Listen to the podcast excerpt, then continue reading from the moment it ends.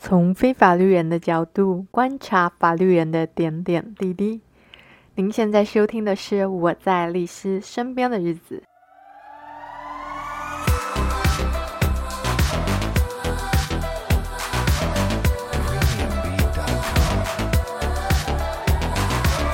Hello，大家好。上一集节目有稍微提到亲喂这件事，但我没有分享到很多。呃，我个人的经验呐、就是简单带过而已，所以今天就要来深入聊一下我的个人经验。那关于为什么会选择亲喂呢？其实与其说是我选择，不如说是自然而然发生的啦。因为我是一打一的妈妈，亲喂对我来说是最轻松的。喂母奶这件事当然是现在主流政策，可是为什么我们周遭听到亲喂的人这么少呢？是我真的觉得。亲喂路上的绊脚石真的好多，而且很多闲言碎语。你看，即使我喂到现在，我小孩都快一岁了，我还是会会听到很多，就是不是这么鼓励，而且不是这么友善的言语啦，真的很烦。所以，我们今天就来好好跟大家分享一下。那说实话，我怀孕的时候，当然希望我能喂母奶，但我那时候的心态是。因为听说喂母奶瘦很快，所以我才想要喂母奶，就是这么肤浅的理由。但其实并没有。好了，这个是题外话。那我怀孕的时候，没有想到说我到底要是亲喂还是瓶喂，其实那时候就没有任何的概念呐、所以我能够顺利亲喂，我只能说是很幸运。那当然说顺利是顺利，但某种程度我又有一些绕了弯路。那为什么这么说？是因为我之前节目有提过，我女儿是非常会吸奶的宝宝，剖腹产完。第一次护理师推他来进房找我，他就被称赞非常会喝奶啊，所以照理来说，我应该是很快可以全亲喂的人啊，因为我没有像一些妈妈经历过什么啊，被宝宝咬到破皮流血啊，乳头疼痛啊，那这样你就会让妈妈想到，呃，我要喂宝宝喝奶，就会有点怕怕的嘛。那为什么说我绕了弯路，就是？刚刚提到，就是完全亲喂的这个过程有点太慢。我大概是在我女儿第三个月的时候才到完全亲喂。但我去母乳支持团体的时候，听到好多妈妈是他们坐完月子就全亲喂了。那这就要说到，就是你亲喂过程中会碰到了一些其实是好心帮忙，但是却成为亲喂的阻碍。就因为那时候我不管是在月中啊，还是请月嫂啊，他们都以要让我好好休息，所以都帮我平喂宝宝嘛。我我可能就是母奶挤出来给他们喂，或者是他们不。配方奶，anyway，我就不是全亲喂，因为他们都说啊，你就是亲内亲喂挂奶挂很久，但是这是真的是初期亲喂挂奶挂超久。但如果你真的想要全亲喂的人，其实你初期就是让宝宝一直挂奶，然后你其他事都让别人做就好，不管什么洗澡换尿布啊，宝宝炸死，尤其我们之前有说过嘛，出生。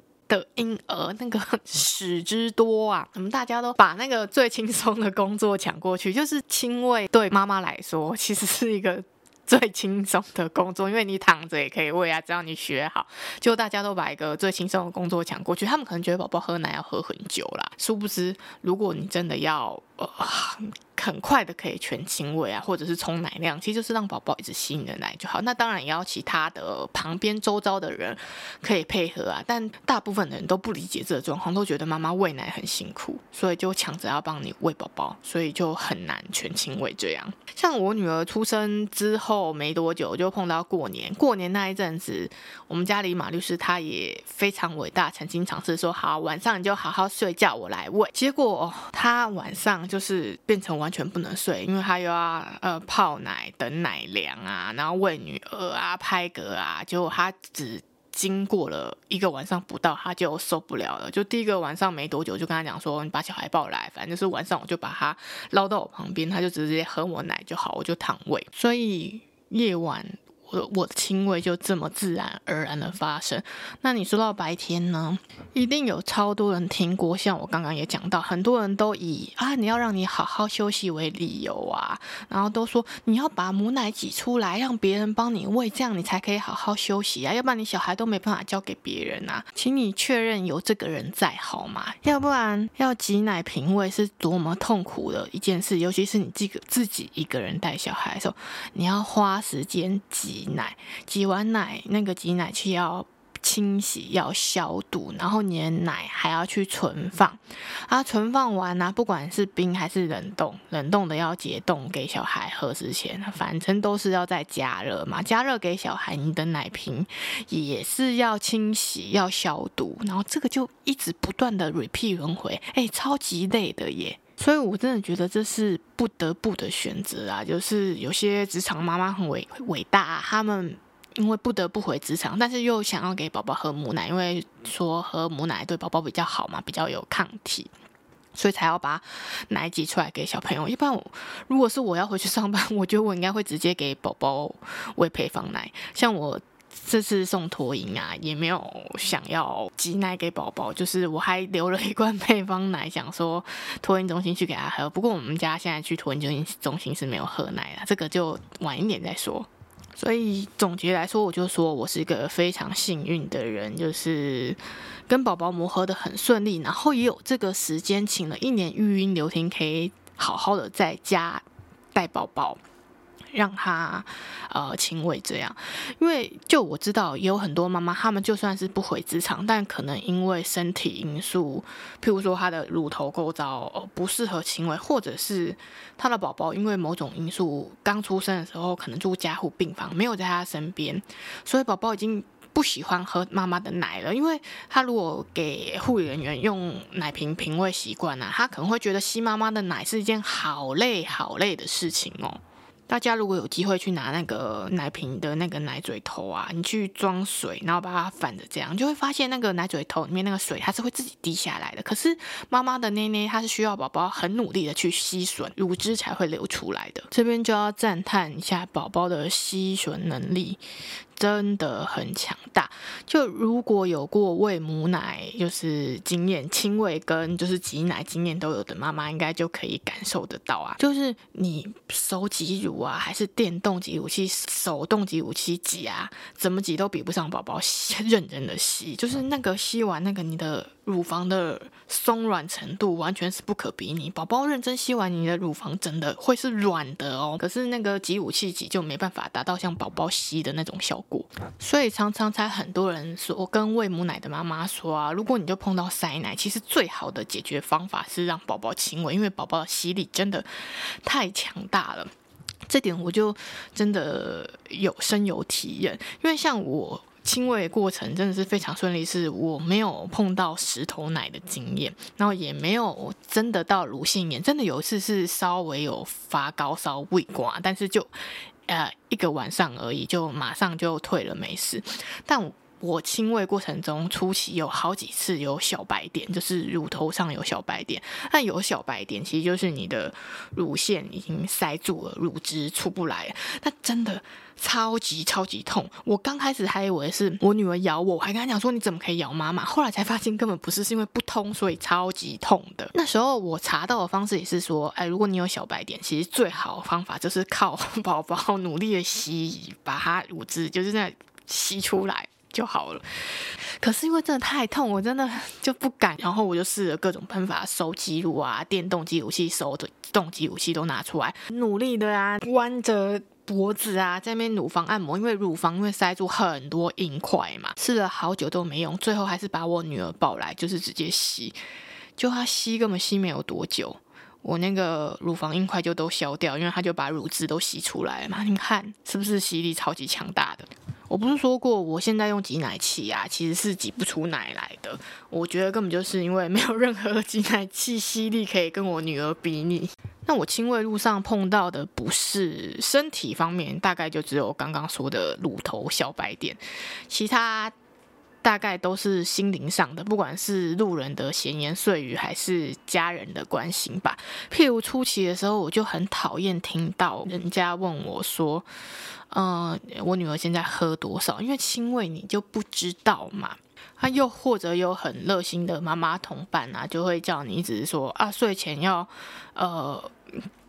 补平胃，所以你才知道他喝多少量啊，让他喝饱一点，比较睡得着。因为我觉得睡不睡得过夜，根本就是抽签的问题。就是睡过夜，我们改天再聊一集好了。先回来讲亲喂，亲喂不友善的，譬如母婴用品店的店员啊，听到我轻胃都说：“我怎么可以亲喂？你要挤出来，挤出来才知道喝多少。到底干嘛这么纠结喝多少啊？很烦呐、啊。”我亲喂也跟他没什么关系吧？可能他可以少赚我一点钱，因为我不会买奶瓶啊、奶粉啊。母乳袋啊，那些东西。那但你说母婴用品店店员还好，比较让人苦恼的可能是来自其他照顾者，譬如说，呃，家里的长辈要帮你带小孩的，或者是你要送保姆或送托，他们都会觉得轻微的小孩。很难带，像是我女儿啊，只接受亲喂，她后来就不接受瓶喂，她不喝奶瓶了。所以如果别人要喂她喝奶是没有办法，她只要喝奶，她一定是找我。这点也是我为什么就是比较晚送托的原因啊。我刚开始送托也是很怕碰到那种呃亲喂不友善的托婴中心，但我都想说，我等到她九个月大才送托了。所以我已经做好心理准备，就是他去托婴中心，就算不喝奶，我也无所谓。反正他年纪到啦啊，你可以吃副食品啊，你在外面就吃东西就好了，不一定要喝奶奶嘛。